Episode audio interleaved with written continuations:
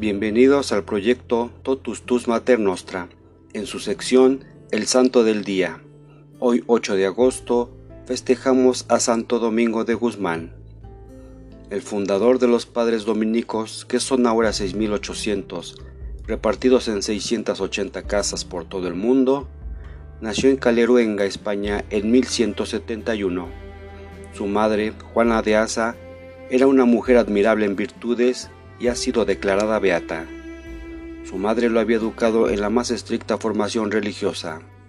Domingo significa consagrado al Señor. A los 14 años se fue a vivir con un tío sacerdote en Palencia, en cuya casa trabajaba y estudiaba. Su gozo especial era leer libros religiosos y hacer caridad a los pobres.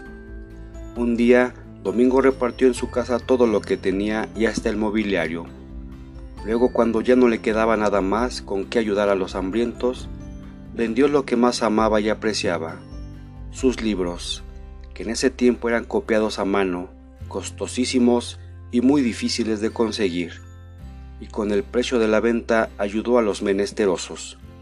A quienes lo criticaban por este desprendimiento les decía, no puede ser que Cristo sufra hambre en los pobres, mientras yo guarde en mi casa algo con lo cual podía socorrerlos.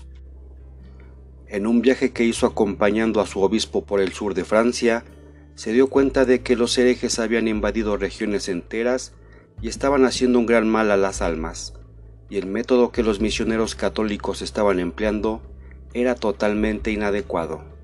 Los predicadores llegaban en carruajes elegantes, con ayudantes y secretarios, y se hospedaban en los mejores hoteles y su vida no era ciertamente un modelo de la mejor santidad, y así de esta manera las de herejes que conseguían eran mínimas. Domingo se propuso uno de misionar totalmente diferente. Vio que a la gente le impresionaba que el misionero fuera pobre como el pueblo, que viviera una vida de verdadero buen ejemplo en todo y que se dedicara con todas sus energías a enseñarles la verdadera religión se consiguió un grupo de compañeros y con una vida de total pobreza y con una santidad de conducta impresionante, empezaron a evangelizar con grandes éxitos apostólicos. Sus armas para convertir era la oración, la paciencia, la penitencia y muchas horas dedicadas a instruir a los ignorantes en religión. Cuando algunos católicos trataron de acabar con los herejes por medio de las armas o de atemorizarlos para que se convirtieran, les dijo, es inútil tratar de convertir a la gente con la violencia. La oración hace más efecto que todas las armas guerreras. No crean que los oyentes se van a conmover o a volver mejores porque nos vean muy elegantemente vestidos. En cambio, con la humildad sí se ganan los corazones. Domingo llevaba ya 10 años predicando en el sur de Francia, convirtiendo herejes y llenando de fervor a los católicos. A su alrededor había reunido un grupo de predicadores que él mismo había organizado e instruyendo de la mejor manera posible. Entonces pensó en formar con ellos una comunidad de religiosos, y acompañado de su obispo, consultó al sumo pontífice Inocencio III. Al principio el pontífice estaba dudoso de si conceder o no el permiso para fundar la nueva comunidad religiosa, pero dicen que en un sueño vio que el edificio de la iglesia estaba ladeándose y con peligro de venirse abajo, y que llegaban dos hombres, Santo Domingo y San Francisco. Ellos se lo ponían en sus hombros y lo volvían a levantar. Después de esa visión, ya el Papa no tuvo dudas en que si debía aprobar las ideas de aquel santo. Cuentan las antiguas tradiciones que el santo vio en sueños que la ira de Dios iba a enviar castigo sobre el mundo pero que la Virgen Santísima señalaba a dos hombres que con sus obras iban a interceder ante Dios y lo calmaban. Uno era Domingo y el otro era un desconocido, vestido casi como un pordiosero. Y al día siguiente estaba orando en el templo cuando vio llegar al que vestía como un mendigo, y era nada menos que San Francisco de Asís. Nuestro santo lo abrazó y le dijo, los dos tenemos que trabajar muy unidos para conseguir el reino de Dios.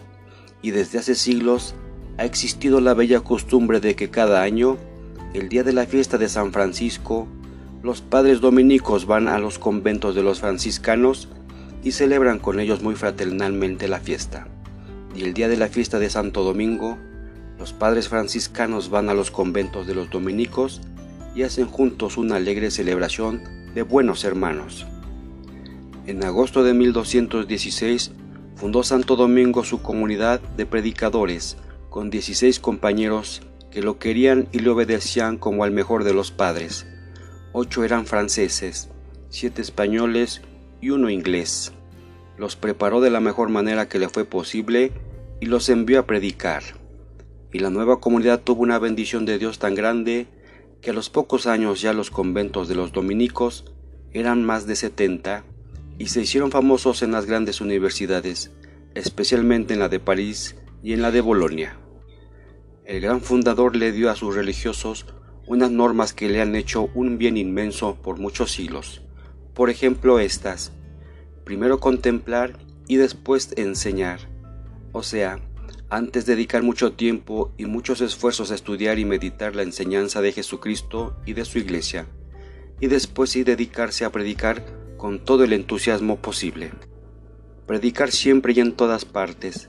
Santo Domingo quiere que el oficio principalísimo de sus religiosos sea predicar, catequizar, tratar de propagar las enseñanzas católicas por todos los medios posibles.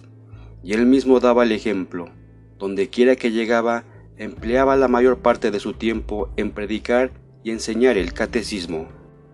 La experiencia le había demostrado que las almas se ganan con la caridad.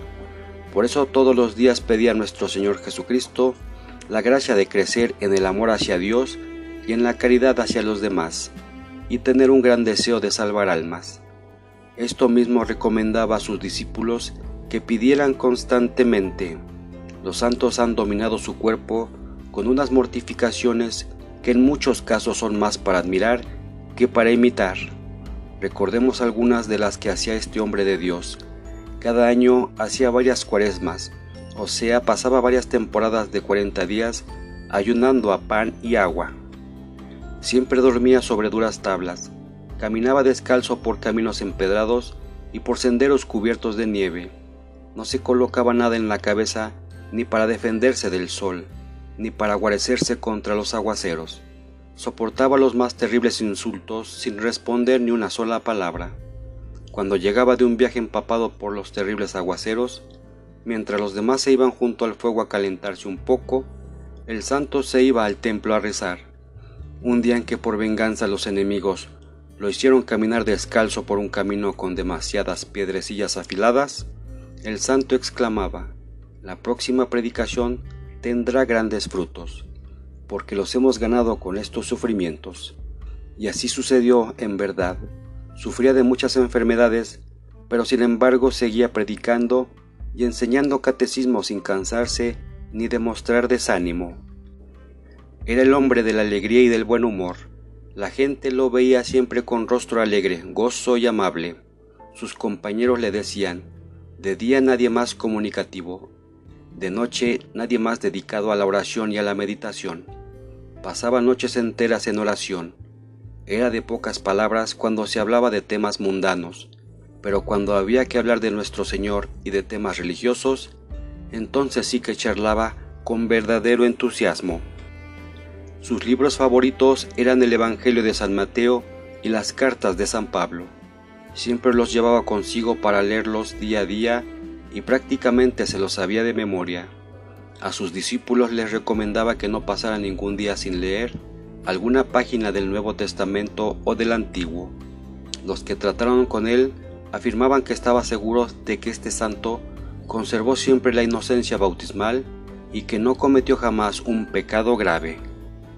Totalmente desgastado de tanto trabajar y de sacrificarse por el reino de Dios a principios de agosto del año 1221, se sintió falto de fuerzas, estando en Bolonia, la ciudad donde había vivido sus últimos años.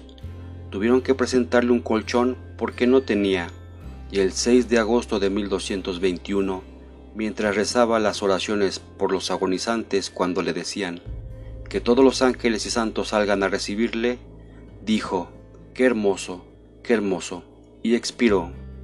A los trece años de haber muerto, el sumo pontífice lo declaró santo y exclamó al proclamar el decreto de su canonización, De la santidad de este hombre estoy tan seguro como de la santidad de San Pedro y de San Pablo.